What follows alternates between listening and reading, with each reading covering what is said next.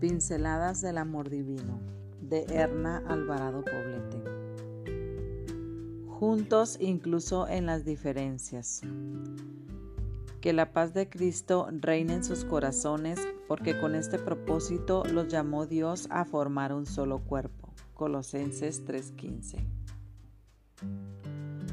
Las diferencias de género no solo tienen que ver con aspectos biológicos o fisiológicos, también influyen los cognitivos, los psicológicos y los espirituales.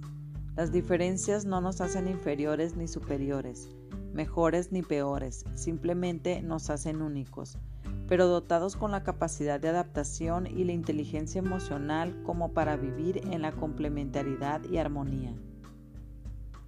La discordia y la pérdida de armonía entre el hombre y la mujer fueron resultados de la separación de Dios en el Edén. Sin embargo, la convivencia entre ambos sexos es inevitable. La, experimentamos en la casa, en la escuela, en el trabajo, en la iglesia y simplemente al caminar por la calle o al subirnos a un autobús. Los hombres y las mujeres estamos en la misma barca. No nos podemos abstraer de esta realidad. Entonces, debemos aprender a remar juntos aportando lo mejor de nosotros mismos. Para una convivencia saludable debemos desarrollar ciertas virtudes. La palabra de Dios nos hace un llamado a la tolerancia diciendo, revístanse de sentimientos de compasión, bondad, humildad, mansedumbre y paciencia. Sopórtense unos a otros y perdónense si alguno tiene una queja contra otro, así como el Señor los perdonó, perdonen también ustedes. Colosenses 3, 12, 13.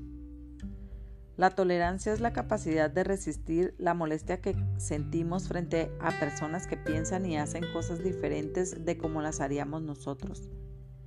Es el aceite que suaviza las relaciones interpersonales y es una virtud que solo podemos practicar cuando aprendemos a vivir en armonía con nosotros mismos. También es un valor que lleva implícito el respeto de las creencias de otros cuando, cuando son diferentes a las nuestras y tiene que ver con la consideración al mirar al otro como un ser humano con dignidad. Los hombres y las mujeres, los esposos y las esposas, los padres y las madres que desean contribuir a la construcción de una sociedad justa y, y ecuánime tienen el deber de enseñar y ejemplificar frente a los niños y jóvenes que todo ser humano, hombre o mujer, es hijo de Dios, lo que nos pone a todos en una condición de igualdad. A la vez, Deben enseñarles a aceptar que lo masculino y lo femenino nos hacen diferentes y especiales.